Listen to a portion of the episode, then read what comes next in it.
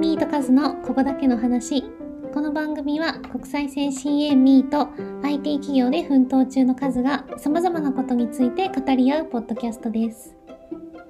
第9回のテーマはみんな大好き韓国カルチャーです。イエーイはい、始まりました。始まりましたね。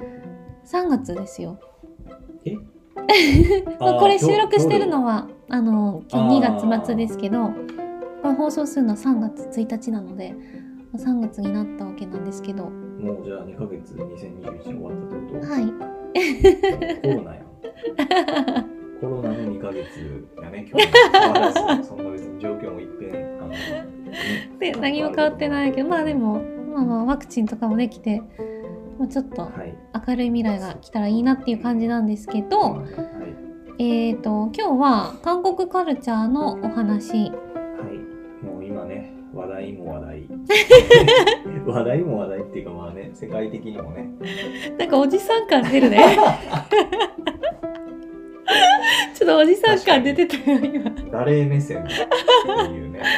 いや、僕もね、あの、去年、もうめっちゃ歴は浅いけど、うん。ていうかもう一つか、イデオンクラスとかね、はい。あとあれパラサイトとか、ああはいはい。あと、まあ、最近 BTS 結構ちょっとちょいちょいはい聞いたり、私の影響で。そう。あとは、なんやろうね、韓国に。まあ、あの、最近美味しいキムチに出会ったり、浅いね。浅い。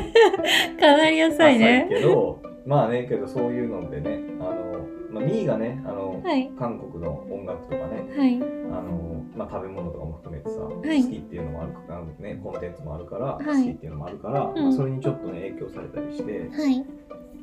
ね、まあ、僕も大好き、うん。ところでね、そう。で、あの、まあ、話そうとしたきっかけがね、はい。あの、ちょっと面白いニュースというか、うんうんうん。それじゃあ紹介してもらおうかな、はい。なんか引用元教えてもらってもいい？えっとね、引用元はね、まあ、結構どのコンテンツ、あ記事でも結構あって、まあ、海外の記事でもあったし、結構それが、まあ、センセーショナルっていうのが大きい記事で、まあ、日本語やとあのライブライニュースとかもやってたし、まあ、うん普通に、あの多分その日日経とかも多分あるんじゃないかな、結構大きい記事で、今開いてるのはあの韓国の、えーニュース、これなんていうもんやろ、ヤンヤンハニュースエージェンシーっていうところの、まあ、日本語の記事で、うん。タイトルがネットフリックス韓国コンテンツに今年530億円投資っていう大きいね。大きい。うん。で、まあ、ただ、あの、え、いつやっけ？結構前にね、ネットフリックスの話、した時に、あのネットフリックスって年間でだいたい1.8兆円、うん。うんうん そもそもね母数がこう数がでかい。のそうそうそう。コンテンツにお金かけてて、うん。まあ、それが日本のあの、ね、メディア全部合わせても日本で4000億円ぐらいで、はい。まあ、5倍とか4倍以上はい。っていうところですごいねっていう話してて、まあ、韓国には今年まあそれのうちのうん540億円。とかそう550億とか、まあ、ドルやからレートによって変わるけど、ん。まあ、大体500億以上うんをかけようっていう感じで、えーうん。言ってますと。まあそれが記事それ自体が記事になるってことはまあそのうん。まあインパクトがやっぱ大きいってことだよね。そうまあみんなも普通にネットフリックス見てると思うけど韓国のコンテンツ多くない。めっちゃどん多いどん出てくるし、うん。うん。うんなんか大体あのトップに出てるの、ん。結構ねドラマも映画も韓国めっちゃ多いなって思う。そうね。なんか。明らかに日本の作品がレコメンドされてこないしそもそも多分ないんだろうなっていう感じがする。なんかね去年とかあのイテワンクラスとからへんに多分あの中谷美紀うん。がやってたああフォロワーズとかうんうんあったけど、なんかまあ見てないけど、うんうんうん。結構なんかそういうのがポツポツあるなってぐらいで、はいはい。あんまりコンテンツそんなないなって思うから、うん。まあ、1.8億の中の500数十億。あ1.8兆1.8兆円の中の500数十億やけどまあそれでもやっぱり韓国のコンテンツがあんなに多いってことでこんなにニュースになるってことは、まあ、結構巨額なうん額うんうんうかけらんれてるで、あのまあ、日本のねコンテンツがどれだけかけられてるのかが分かれへんけど、うんうん。あの韓国が過去5年間2015年から2020年までにうん。かけたお金が大体ね770億円って言われてるから、うんうんうん。まあ、それを1年でねすごいね。それに結構匹敵するというか、うんマイナス200億ぐらいの金額をやるっていうことは、まあ結構大きいっていうところは一つあるし、やっぱうん。韓国っていうものがそれだけこうね、あの市場としてウェイっていう。うん。ウェイ。めっちゃ雑なんだけど。こうね、あの見て取れる記事やったしね。まあだからネットフリックス的にももうここに力を入れたいと思っているっていうのがもう金額としても現れてるっていう話だよね。であと一つその記事の中で面白かったのは、うんえー今ネットフリックスで190カ国約190カ国でほぼほぼ世界中で コンテンツを提供してもうん。やってるんやけど、うん。韓国に進出したのが大体2015年6年ぐらいで、うんうん。であの有料世帯がうん。有料で今ネットフリックス視聴してる人は大体2億世帯ぐらいうん。全世界にいるけど、うん。そのうちのが韓国って280万世帯うん、あって、まあ、単純計算すると大体14%っていう驚異のそのネットフリックスをサブスクしてるうちの14%の世帯がが韓国。それはすごいね。日本どどのくらいなんだろうねそれに比べると。そうね。あの人口で言うとね大体日本って韓国の倍、はい2倍だよ2倍ねぐらい。やけど、まあ、こういうふうにニュースになるぐらいやし、まあ、日本ってね、まあ、この韓国の世帯数もおそらくこのコロナコロナの状況で増えたっていうのもあるけど、ん。日本は多分及んでないんじゃない？うんうんうんうんうんまあだからまあその数を見てもやっぱりポテンシャルがあうるん。って思ってるってことだよね。そうね、ううん。んこれは非常にね、まあ多分これからだからもう、今でもこそね、ネットリ今でもなんかネットリックスつけたら韓国 コンテンツを追ってないから、2021年、2022年ぐらいやばいことになるんじゃないそうだね。うん。まあなんか、まあ多分数、数は、その去年ぐらいからちゃんとそういう触れるようになったのは。そうね、まあ、初めて多分韓国ドラマを見たのが、うん。にそれもネットフリックスで、ネットフリックスオリジナルじゃな？いけど、ん？2016年かうんな、。ミセンミセン。あの、皆さんご存知ミセン。でもミセンも結構男性向きそうね。恋愛とかもなくて、で、日本でもね、リメイクされて、あ、そうなんそう、あだ。の、ジャニーズの、うん。あの、こうあのスーツのさ、織田裕二とさ、リメスーツもリメイクした、うんもう一人の主人公。ハービーのうん相うんうん。方役はいはのいはい。日本版の子うん。で、ジャニーズの、やってたんだ。そう、名前知らんし、ジャニーズは私たち1ミリも知らないもんね。さあその子がやってて、まあ、多分皆さんね、結構知ってる人は知ってる、うんうん。商社の話で恋愛とかの要素もあんまりなくてうん、もともと囲碁のプロを目指したけど、脱出した子が一般企業でこう、うん。頑張っていくうんみたいなうんうん話。うん。で、まあ、僕の前職にあの近いようなことをやってたっていうのもあるんで、ん。なんかこう共感しながら、ん。ネットフリックスで当時見てたっていう、うんうんうん。それがまあ、始まり。そう原点。はい。あっさりちょっと前やな私はボアですね。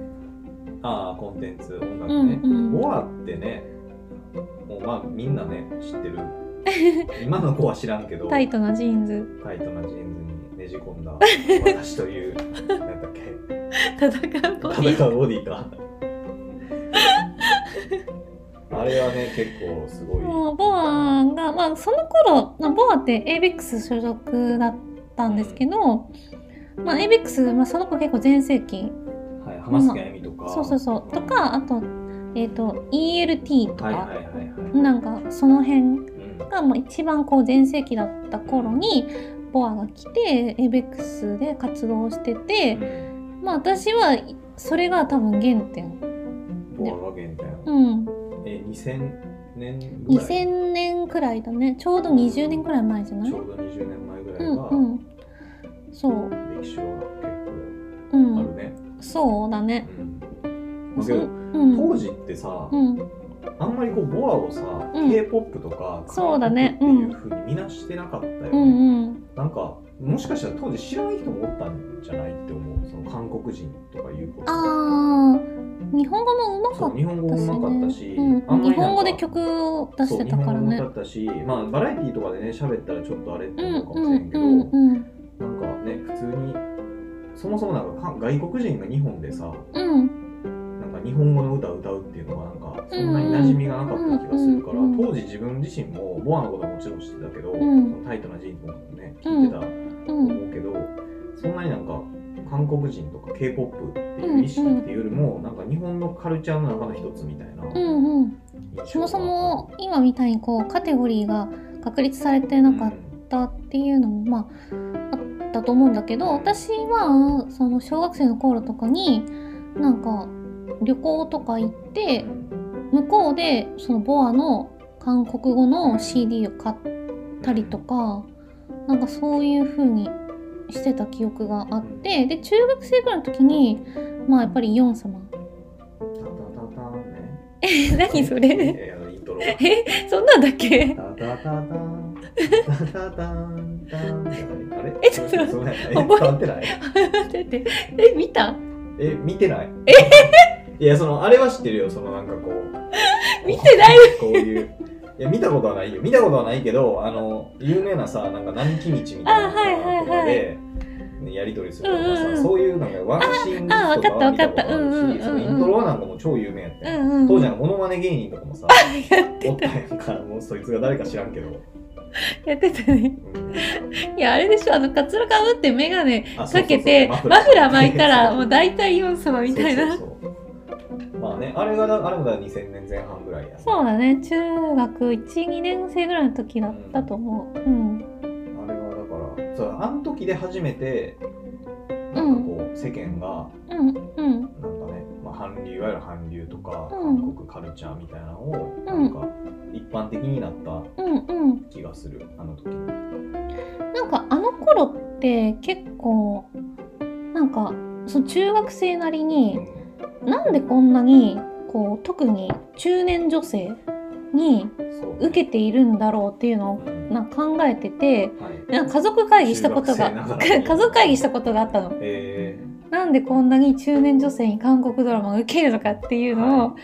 母親とかと話したことがあってでなんかそのその時に行き着いた答えがそのその当時の韓国ドラマってすごくなんか昼メロっぽい感じ。うん。なんかドロドロではいはいはい。こうなんだろう。あそなんかこう今お昼ドラマやってるのか知らないけどなんか当時さなんか昼メロってこうなんかなね。なんかあったじゃん。こうあの主婦層の方が見るドロドロ系不倫とか。あそうそうそうそうそう。なんか小沢魔女とかが出てきてなんかこ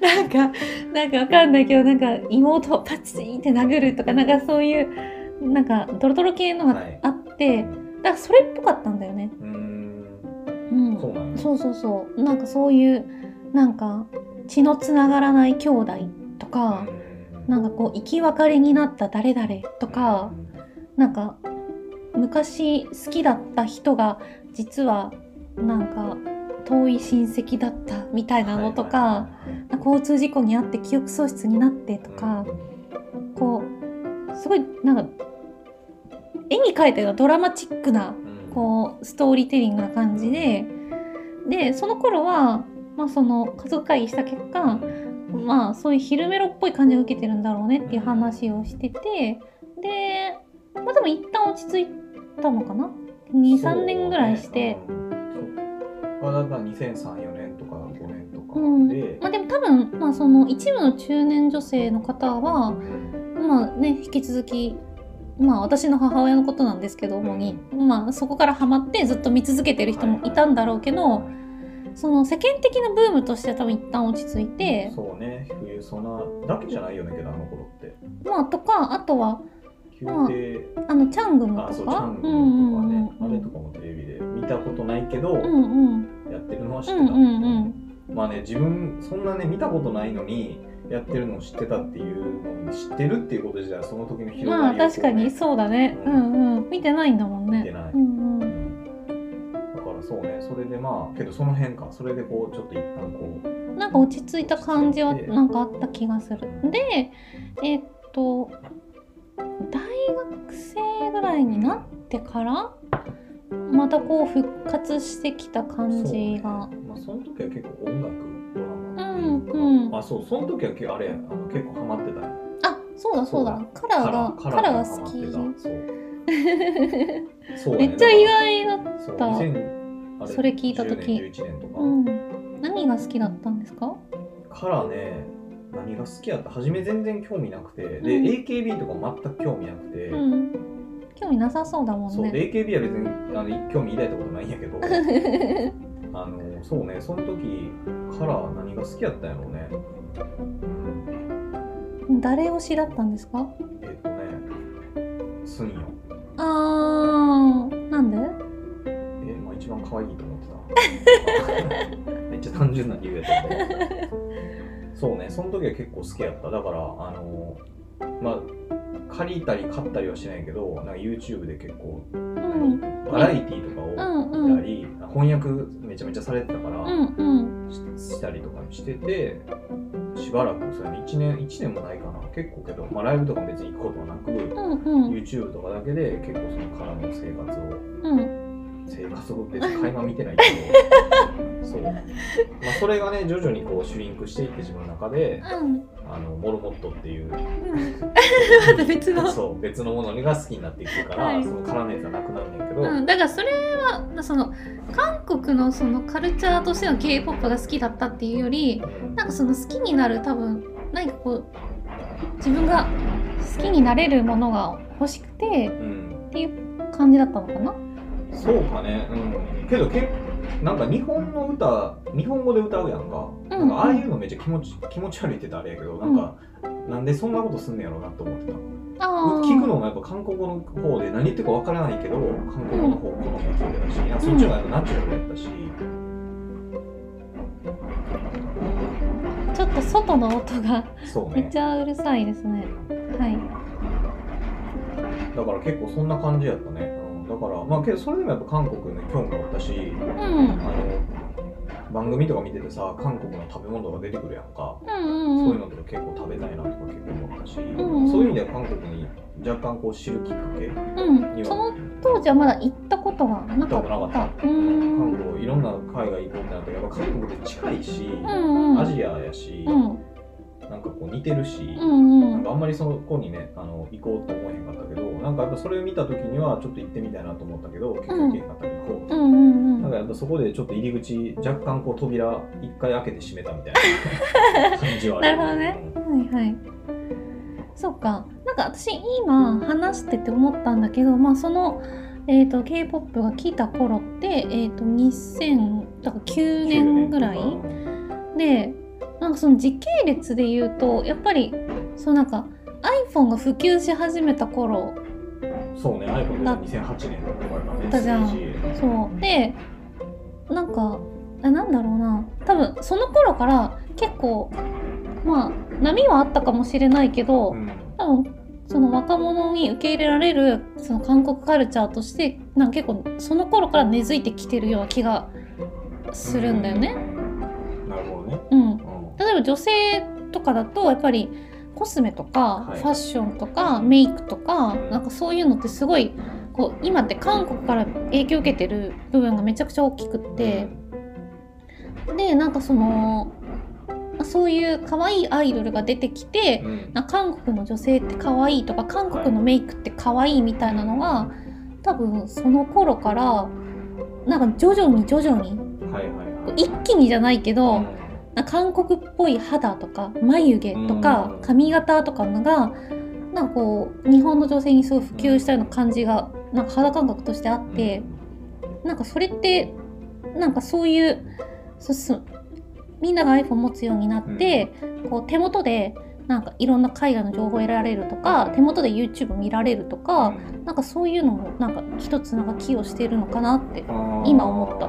確かにね YouTube その YouTube で結構その韓国の K-POP が話題になったのってさ、あのうんサイうんうんうんうん。カンナムスタイルのさ、はいはいはい2012年とかはで、いはい。あの時さもう今ってあんまりその YouTube の再生回数がとかまあうん一部言われるけど、なんかあの時ってそのサイが YouTube の再生回数がなんか何億とか 1億とかめっちゃ早くいったとかで結構なんかあの時なんかこう話題になって、うんうんうん。そうだね。うんなんかそれで結構なんかさ、まあ、日本と韓国って歴史上もさいろいろあるからさ、うん。そのなんかこう日本のなんかそういうね同僚みたいな人がさ、うんうん。なんかあんなんなんか、うん。何？なんか操作してるみたいな。組織でやってんやろみたいなとか結構あって、そういうのみんな結構ネットとかで触れて結構印象的やったのもあるけど、まあ、確かになんかそういうところはあるかもね。みんなが手元で見れるし、気軽に見れるし、うん。って言ってなんかもう見出して、まあ、うんそれがこう広がっていったみたいなのそれでパッと思い出したわ。うん。でなんかそそうそれでちょっと話はあれやけどそのサイのやつでうん。結局なんかそのそんな別に世界で流行ってないんじゃないかみたいなアンチのなんかそういうなんかネット海外のあれがあったけど、うんうん。その後に結構海外とか自分で旅行行った時とかに、結構海外のクラブとかうん。その普通に街中とかでもうん。めちゃめちゃ結構それが聞かれてて、ほんまにこれめっちゃ広がってんやなっていうのをなんか実感したのを覚えてる なるほどね。ううんんうんうんまあそうだよね。なんか今だとなんかこうね YouTuber とかいっぱいいるからなんかまあねなんかこう何億かまあ何億かはそれより今でも珍しいのか、まあ、なんかそういう、ね、数字のお大きさを見ることはねうん。頻繁にあるけど当時はやっぱりそこまででもなかったから、うん。まあすごくその数字はこうフューチャーされてる感じはうん。あったよね。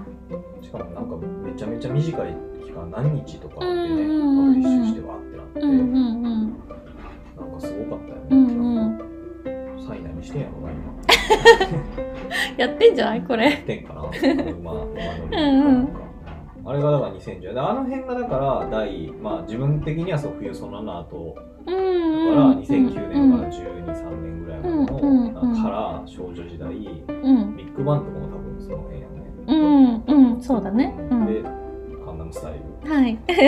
その辺が結構うんうんうん。第2次一般的に第2次、うーんかな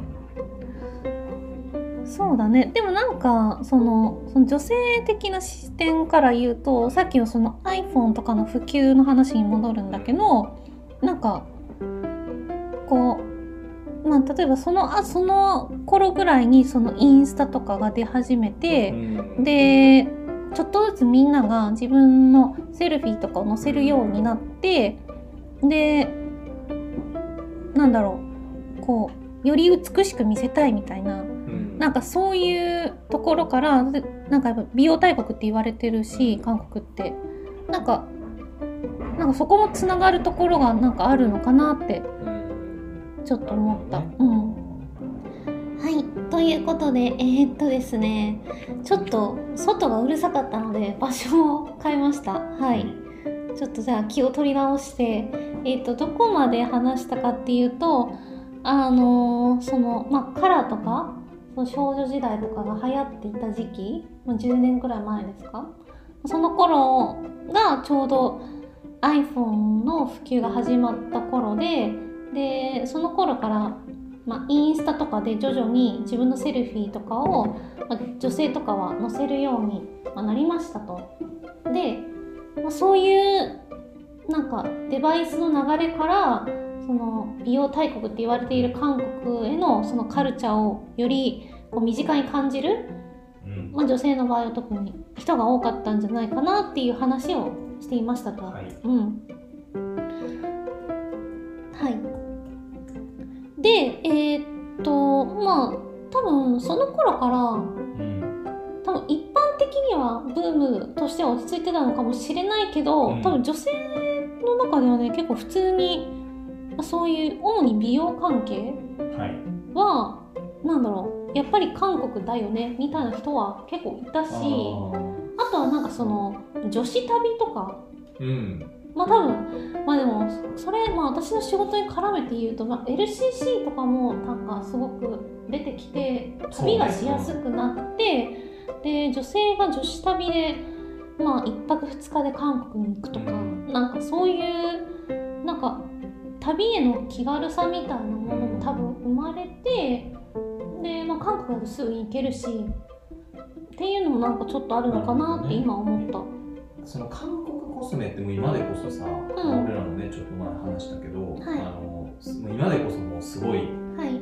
コスメといえば韓国みたいなさ、うん。イメージちょっとあるけどさ、うん。えそれが始まったのってその辺の時代？2009年10年？いやもっと前からあったんだけど、うん。なんか私がこう覚えてるのはもっとね粗悪だったんだよねなんかいいって言われてるけど実際使ってみるととか。ああなるほどね、うんうん。あその時からもうちょっとポピュラーだったけどそうそうそう。微妙実は微妙やったとかが結構あったんや、うんなんかそのやっぱりなんだろういろいろ多分薬事法とかで使ってはいけないとかさ使っていいとかはいはいはいなんかいろいろあるじゃん、うん。まあ、そういうのも日本と韓国って割と違うから、うん。なんかこれって本当に使って大丈夫なのかみたいなものも実際たくさんあったと思うし、まあ、今はね結構、まあ、本当に今でこそだと思う。なんかそのプロダクトとしてちゃんとしたクオリティが保ててるっていうのはなんか私はそんな気がする。うん。なるほど。まあ確かにけどその韓国コスメもそうだし、今言った飛行機とかもうんあるし、うんあのエアアジアは韓国じゃないけどエアアジアが日本に来た2010年、うん。うんうんうんであの多分ピーチとかって多分2011年12年とかかな、まあ、だからその辺で、まあ、韓国の FCC やチジュエアとか、うん。ねなんかそういうのがあって、まあ、確かにそういうのも相まって、うん。こう見るし自分で発信するし、うんうん。でですぐ行けるしみたいな。で行って、まあ、しかもドラマから食べてるご飯もそうだし、うんうんコスメもなんかすごいいいし、うんうん。イエイみたいうん。な、確かに。そういう流れが全部こうなんかいろんな要素が含まれてたのかもしれないね、今思うと。確かにね国内旅行 LCC のおかげで国内旅行に行くテンションでうん、もうそれやったら韓国行っちゃうみたいなそうそうそう。確かにうん周りの特に女の子うん、はなんかそういうのがあったあるよね、うん絶対。気がする、ううん。ん、そうだね。うん、だからそれで2000、まあ、一応そのカルチャーとしてのブームまあその自分も含めてそのなんかこう化粧とか別に興味ないけど、うん、カルチャーとしてのブームはその2017年は12、3年とかにもまだあったけど、ん。そこからこうちょっとシュリンクはしたけど、うん。そういうそんなにうん、旅行とかコスメとかうん食べ物とかそういうまあ女子旅とか、うん。そういうのはこうそこからこうなんていうの？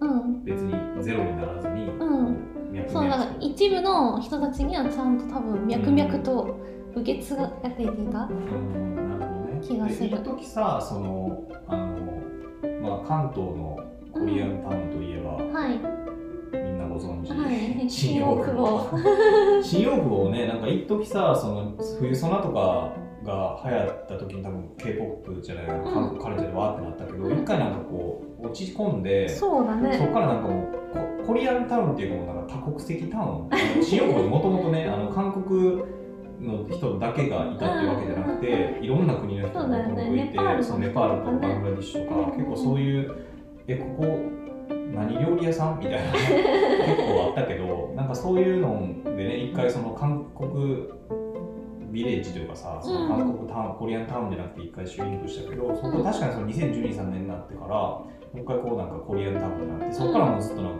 そうだよコリアンね。タウンっていう感じなのかな、うんうん今なんてねもう若者なんかもね、聖地でしょ？原宿行くより新大久保、うん。イエイ。いややばくない？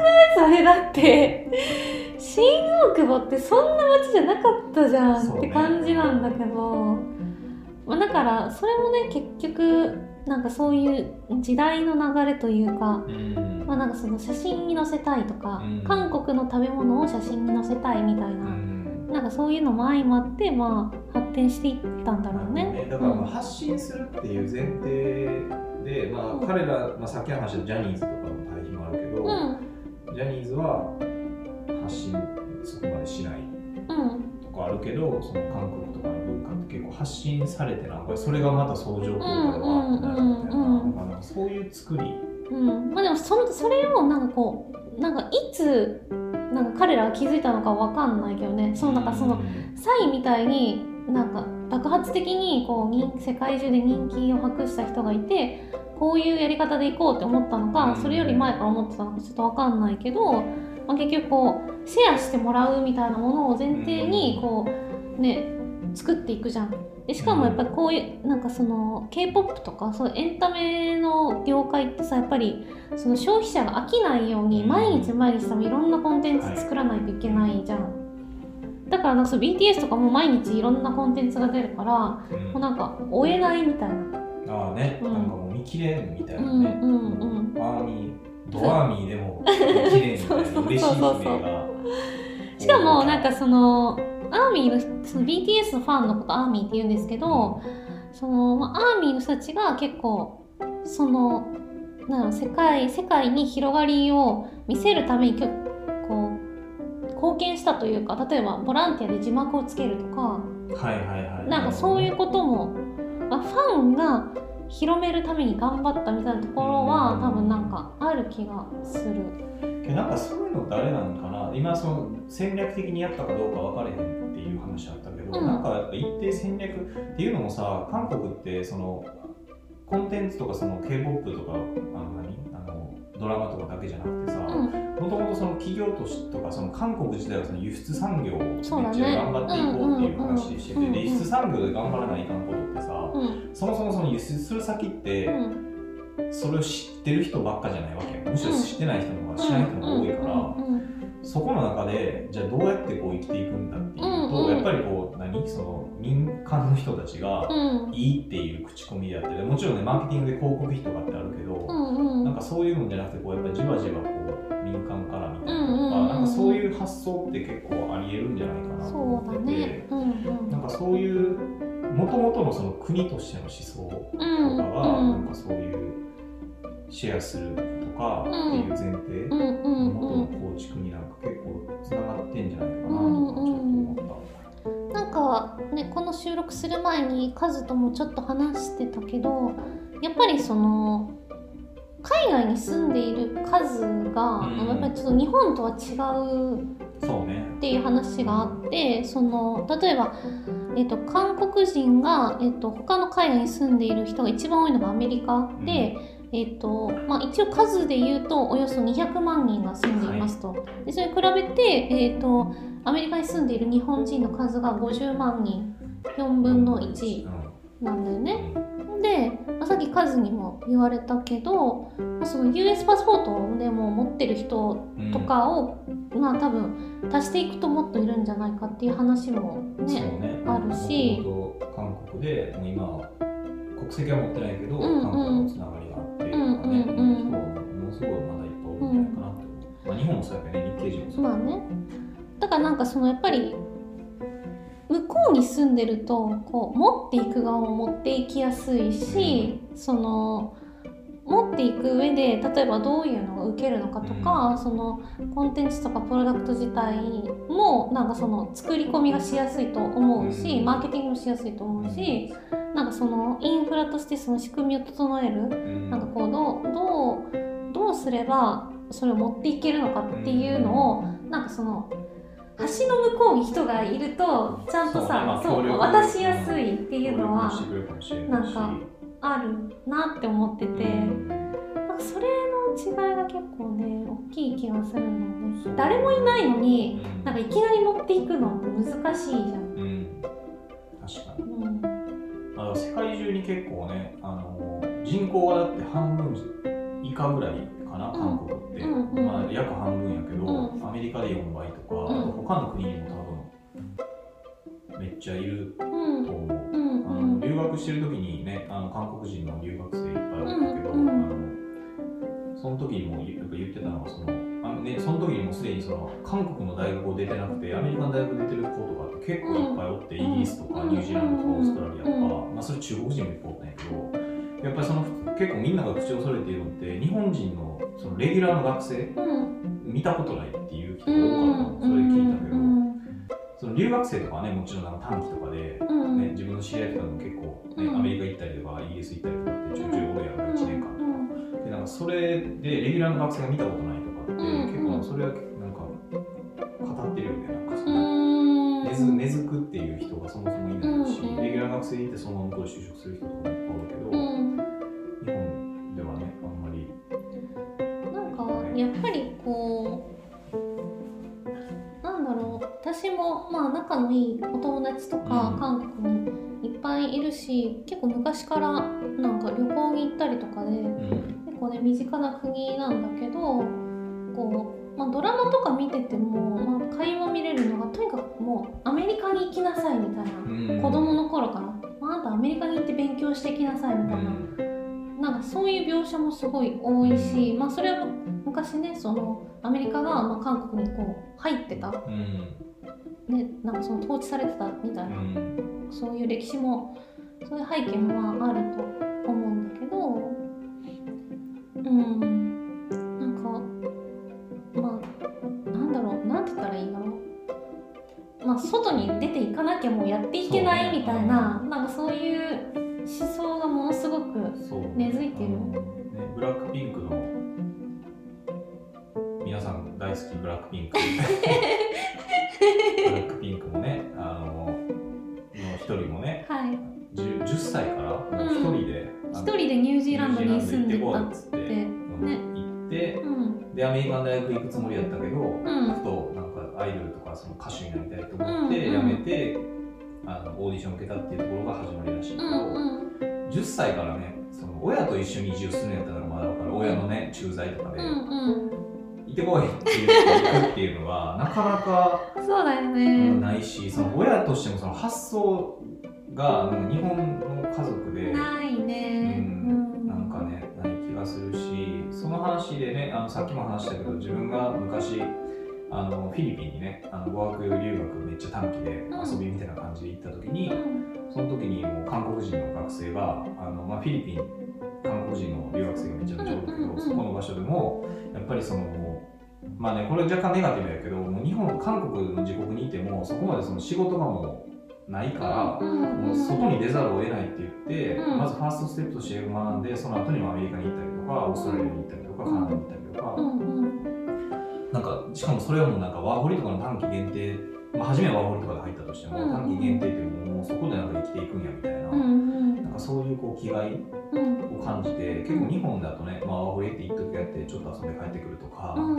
なんかまあ語学留学でも普通に帰って日本に就職するとか結構一般的やけど、うん。なんかそういうそのもう切羽詰まった感があって、うん。まあ、もう外に出ないと仕方がないっていうところ、っていうのは結構大きい気がするね。だから、うんあの留学はね自分が中国に行ってたけど、中国の中には韓国の学生の数ってものすごく多かったし、まあ、日本人なんて方も比べもならへんぐらいの数があったし、うん。やっぱりそれはもう中国とまあ韓国の関係っていうのもあるけど、うん。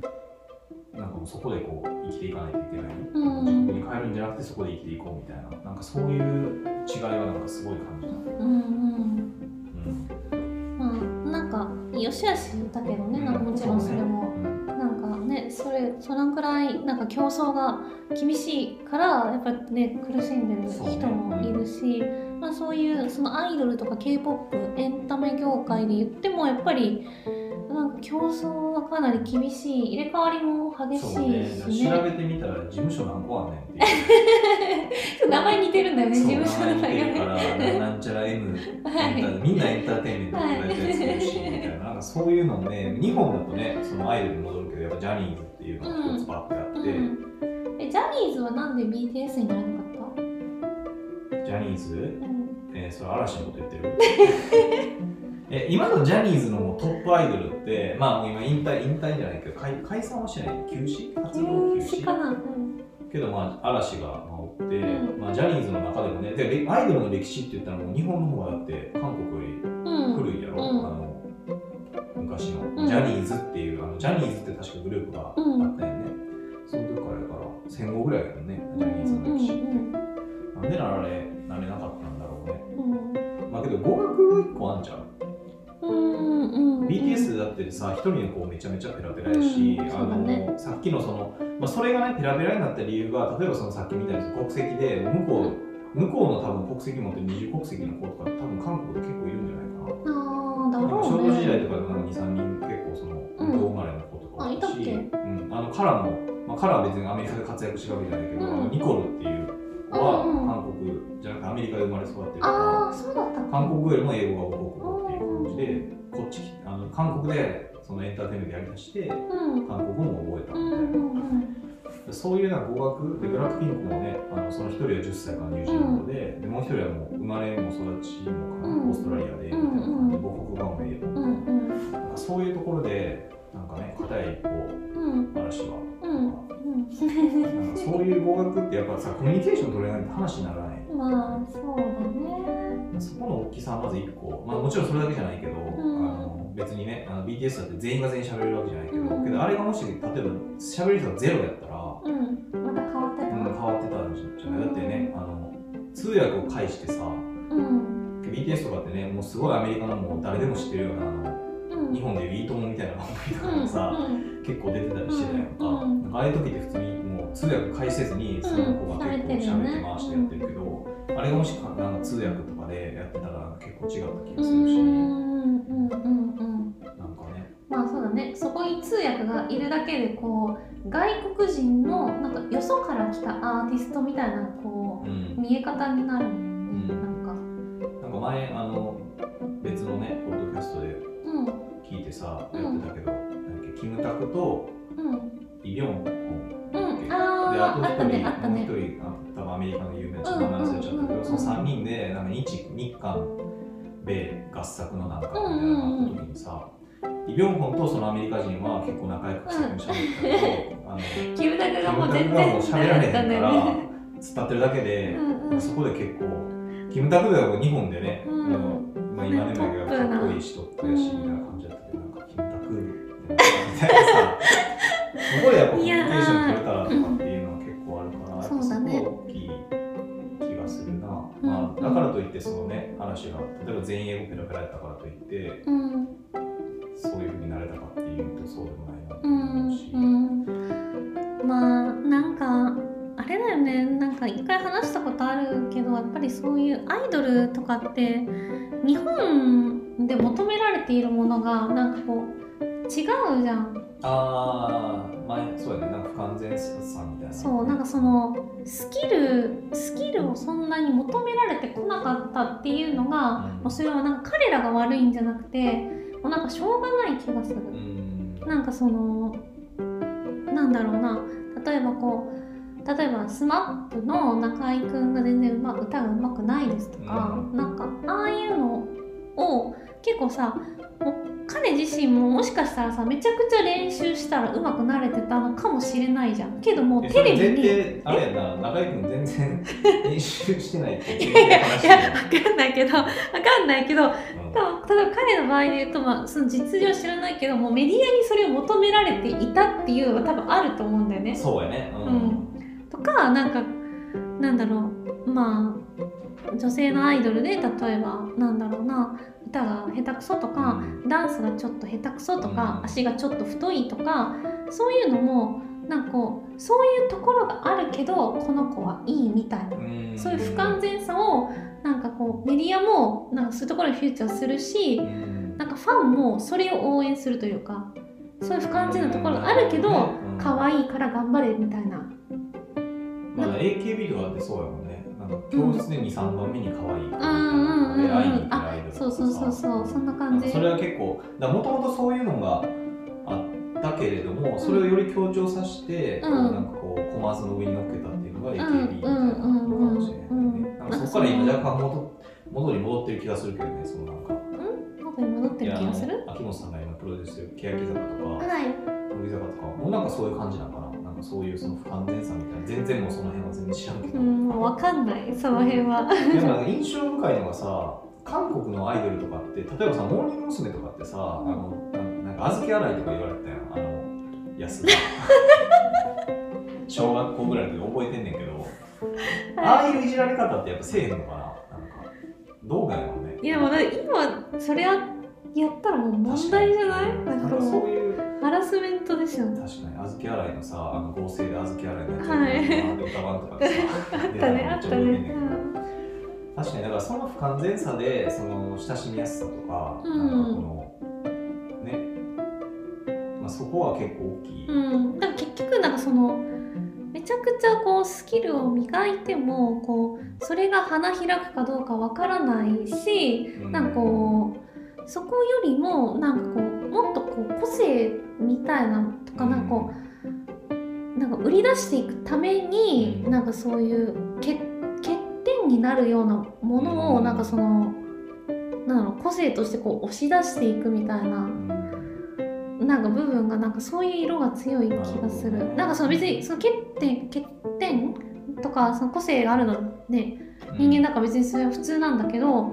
それとそのなんかスキルを磨くそのアーティストとして歌を歌が上手くなるとかダンス上手になるとかスキルを磨くっていう方向になんかこうベクトルが向かなくなるような気がする。で結局こうなんかバラエティタレントみたいな感じになんかなんかシフトしていくじゃな。うんそうね結構なんかそこでめっちゃ印象的やったのがうんあの嵐をテレビで多分いつやったら結構前の大学生とかの時かな、うんうん大学生ぐらいの時にあの嵐をなんかバラエティよく出てるやんか、うん。うんなんか競い合う系のやつとかあれ嵐とゲストがなんかうん競い合うみたいなのとかいろいろやってるやんか、うん。そこでなんか二宮君がうん。嵐のね、うん。なんかそのなんかの表紙にお腹を出すね。うん。でそこがなんかめっちゃもううん。もうたたるんたるんやね。でそれをなんかこう面白おかしくわって出してうん。やばいやんみたいな。うん。えめっちゃたるんでるじゃんみたいな？みたいな笑いにそうなったっていう一幕があって、うんなんかいやアイドルであの腹はやばいやろみたいな。感じになったけど別にそれで二宮君のさ人気が落ちるわけでもないやん、はいはい。韓国で、まあ、そもそもアイドルがあの体っていうのって多分ないと思うねんけどそうだね。なんかそこは結構なんかめっちゃ覚えてるそれ。うーん。そのやばいやばいなっていうので覚えてるねんけど。それいいつぐらいなの？え結構前やと思います78年前とかじゃない？かな、んかそれってあれなんだ今話聞いててさ日本ってさ全然アイドルから離れるけどさ日本って非対称性に美を感じるやん。うんうんうん。大陸の方ってさ、まあ、韓国もそうやけどさその宮殿とかも全部対非あの対称うん。やうん。やったりするやん。うんだけど日本って結構その崩すっていううんところに美を感じたりするからなんかそういうそのなんか精神性ってそこに繋がってたりするのかな。ちょっとなんかかなり壮大な話になったけど、なんかそこ、なんか今話聞いてて、なんかそういうところ、不完全なところに美を感じたりとか、不完全なところに親しみを感じるっていうところって、うん。なんかそういうなんか古来からのうん。非対称性に美しさを見出す日本人性みたいなのになんか繋がってんじゃないかなってうんいうのを、まあ繋がってないか。いや。そんななんか大層な話二宮君のお腹が？二宮君のお腹が、そうそう。二宮君のお腹のだらしなさにも、その、日本人良さのを感じるっていうところはそう。日本人の崩したところに美を感じるそのねあうの、ん。感性美の美を感じる感性に、うんうんうん。一末ぐらいは通ずるものがあるかもしれない、なるほどね。面白い。うん、そう。まあけどやっぱりねあの嵐、まあ、そもそもなんかその、まあ、家電の話もそうだし嵐とかその話もそうやけどやっぱりその日本の中でしかやっていかないっていううん。ところがさやっぱりそこはもう戦略としてなんかもうめちゃめちゃあるくない、うん。そもそも。うん。韓国ってもう絶対ねあの海外に出ていくっていううん。ところがまずそのベースにあると思うから、はい。全てのその会社においても、うん。そのアイドル業界においても絶対あると思うね、今でこそねあの BTS とか、まあ、アメリカとかにももちろん出てて今でこそグラミー取ったりとかさブラックピンクも BTS もそうやけど、うんうん。まあ、ちょっと前までもそれでも日本にめちゃめちゃ来てたりしてさ、うん。韓国のアイドルやのにめっちゃ日本語みんなできるみたいなさ、うんうんうん。なんかあれって絶対レッスンしてるわけやんか。そうだね。もう外に出ていくっていう意欲があるから、うん。そこがなんか違う気がするし、ね。なんか2000年ぐらいでねちょうどそのヨン様のところの時で日本もね台湾とかさうん。韓国とか中国とかさうん。東南アジアぐらいにまでやったら結構裾広げてたけど、彼らがなんかそこのマーケットに対してめちゃめちゃ真摯にやってたかって言ったらそうじゃない気がする。ただコンテンツを輸出確してたっていうだけかに確かでに。そうかもね。でそこは彼らとしてもその何？他にもごらないからうん。コンテンツがあるものをただ単に受け入れてたけど、うん。結局そこになんていうのほんまにこう投資するとかうんうんうんマーケット広げていくっていうところがないかった気がするね。ただコンテンツを出すだけでいい。どっちかっていうとなんかこうちょっと人気が落ちてきたから海外輸出するとか、うん。なんかそういう観点だった気がする、うん。日本人のアーティストがそういう中国とか、まあ、香港とか、ん。まあね、他の国に出ていくのって、うん。うん。そうだからなんかねあのーその戦略性がそもそもさうん、会社とかでもそうだけどさ、うん。この話するときにね会社の話もちょっとしたけどさ、うん。あのーまあ、日本ってねあの人口がね、1億2、3000万人おって、韓国って5、6000万人ぐらいしかおれへんけど、うん。韓国の方が、その、あの、ユニコーン、いわゆるユニコーン、10年未満の1000億円、時価総額1000億以上うんうん。の企業が多いとかさ、うん。韓国の方が今ね、もう、サムスンの LG とか、はい。サムスンの多分売り上げって日本の家電メーカー全部合わせてもサムスンに届いてないとか、そうなんだ、うん。やったと思う。やばいねそれ。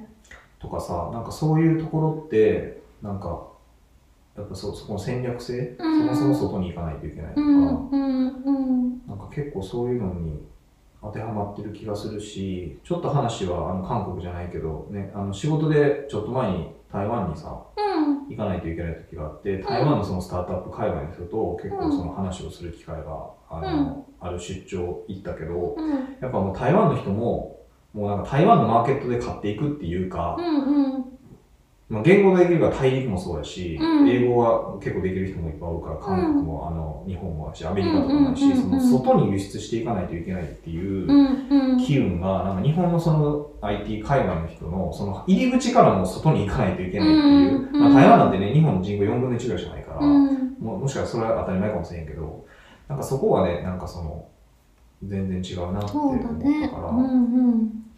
やっぱりなんか韓国のね、そのアイドルが今もう世界でも席巻してるとか、うん。韓国の家電メーカーが席巻してるとか、韓国の自動車もそうやし、うん。なんかその韓国の産業自体が、うん。その世界を席巻してるっていうのは、やっぱりなんかそこの姿勢、うん。まあなんか見習うべき部分はめちゃくちゃ多いようね、ん、なんか多分まあ私たちより上のねまあ一世代二世代ぐらい上の方とかってなんか結構韓国とか中国に対してなんだろうななんかその例えば二世代ぐらい上の方とかって結構なんだろうそのバブルを知ってたりとか、うん日本がこうなんだろう盛り上がってた時期をろ、雑だね、そう。そうそうそう盛り上がってた頃を知ってるからでなんかこうその頃のこうイメージをこうまだ引きずってる人はなんかいるなっていうのを思うんだよね。そう例えばね。その韓国とか中国はまだ下だみたいなのとかを、なんかその、なんだろう潜在的に思ってる人がうん。なんかいるかなっていう気はするんだけど、ねうん政治家なんかの話とかもね、なんか結構そういうのはうん感じる日本の政治家？うん、とかなんか結構あるかあも、ー某某政党のはい人とかさ。はいはい、うん まあけどそれは多分めちゃめちゃあるあると思う、ねその。その時の栄光をうん引きずってる人がめっちゃ多い気がするよね。うんうんだからなんかまあ知らんからさ、うん、で結局まあなんか抜かされちゃったわけじゃん。抜かされちゃったね。うんまあ2010年やね。あの中国の GDP を抜かれたのは、うん。だからまあそうだね。だからそういうエンタメとか見ててもやっぱりまあこうやって頑張ってる人がいるんだから私たちも頑張らねばいかぬと。え？そうだね。まあそれはそうだと思う。まあ見習うべきとこは見習わないかんし、うん。なんか普通に、まあだ単純なんで面白いよね、韓国のコンテンツって。うーん。うん。とドラマとかの話？うん、ドラマでイテウォンクラス面白かったよ、ああイテウォンクラスとかしか知らんけど。それが面白いんやと思う。だからあんなに投資しようってなるし、うん他は今ね、時間の関係とかで見れてないのもあるけど、うん、絶対面白いうんんやと思うわ。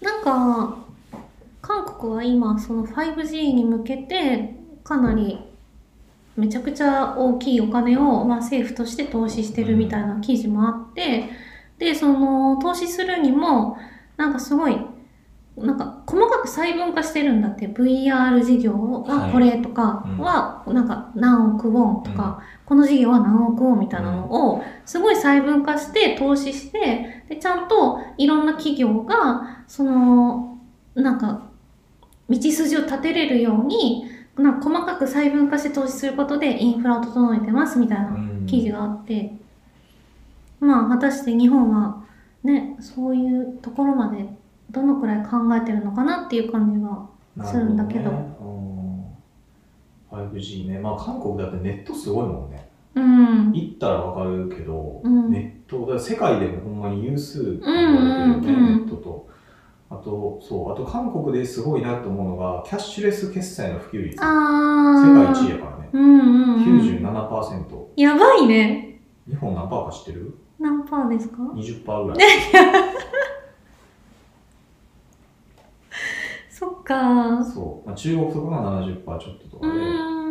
まあ、ヨーロッパとかの中でも低いところドイツとか例えばめっちゃ低いし、日うん本ぐらいし、とかあるけど、韓国とかってやっぱりそのなんかその IT 関係の投資とか、その 5G もそうやし、フィンテックもそうやし、なんかそこがなんかすごいなって思う。うんうんうん。なんか、昔ってさ、まあそれも自分がその感覚引きずってるのかもしれんけど、うん。日本ってやっぱなんかその、何？家電とか車とかその工業が盛んやったから、うん。まあ、IT とかもさ一定その何？盛んっていうので結構その先進国そういうところでも先進的な国っていうイメージが、なんか一昔前までは持たれてたんじゃないかなって思ってて、うんうん今ってなんかもう持ってる人おれへんじゃないって思う。そうだよね。外国人がねあの今はコロナやけど2013年ぐらいからもうめちゃめちゃ増えてきてめっちゃ日本に来る人が増えた時に、うん。え日本ってもうインターネットも環境やばいやんみたいな思う人めっちゃおった。それだけでなんかその印象になって日本ってすごい綺麗な国やったとしても、インターネットやばいから気ぃつけやみたいな。やばいよね。そういう印象持たれると。うん、なんかそういうふうにだから日本がそういうふうにこう何？産業的にもすごい優れてた国っていううん。まあ、優れてたのか分からへんけど優れてるっていうイメージを持ってる人ってもうほとんどおれへんじゃないかなって思う。うんうんうんなんか村上春樹もなんかエッセイとかの中で、まあ、彼が海外にいた頃30年前とか、でなんかまあ日本っていう国がこう話題に上がることって海外でも多かったけど、まあ、今ってもうめっきりなくなりましたみたいな、3 4 0年前と比べて。うん。っていう話をしててまあそうだろうなってめっちゃ思う、いや、ほんとね。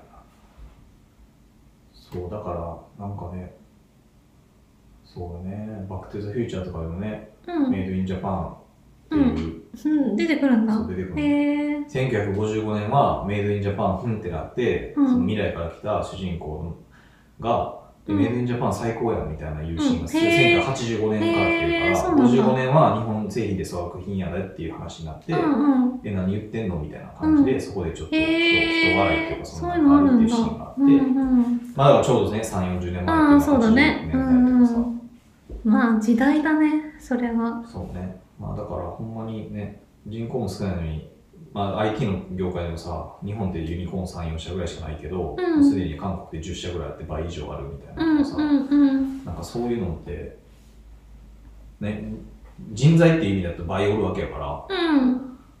そうだね、うん。そうだね。けどなんでなんていうはいとか、はい。まあ自分もね、その IT 界隈にいる人間として、うんうん。自戒の意味を込めてるわけ？そう。まあだからけど、純粋にすごいよね。なんでなんて思うし。うんうんうんまあだからこれからもちょっとね韓国のまあいろんなめエンタメだけじゃなくてそういう家電とか他の産業も含めて、なんかちょっと注目していきたいなっていう感じはありますねそうね。あとまあ普通にね、行ってね、ごうん飯とか食べたいよね。うんそうだねとりあえずこのコロナ禍が落ち着いたら韓国には行きたいねっていう話はしてるのでう,、ねうんんまあなんか最近行けてないしねなんかそういういろんな知見を得る意味でも勉強になる気もするので、はい。はいちょっと落ち着いたら行きましょうということではい。はいじゃあもう1時間ぐらい喋ってるのでそんなに。はい、はい。まもなく締めたいと思いますはい。はい。えっ、と、感想やフィードバックがある方は、アンカーのボイスメッセージ経由か、あるいは私の、まあ、ツイッターなり、えースタンド FM なりでご感想などいただけると嬉しいです。はい。ポッドキャストのレビューなども書いていただけると私たちの励みになります。ます。はい。ということで、ではまた来週お会いしましょう。バイバーイ。バイバイ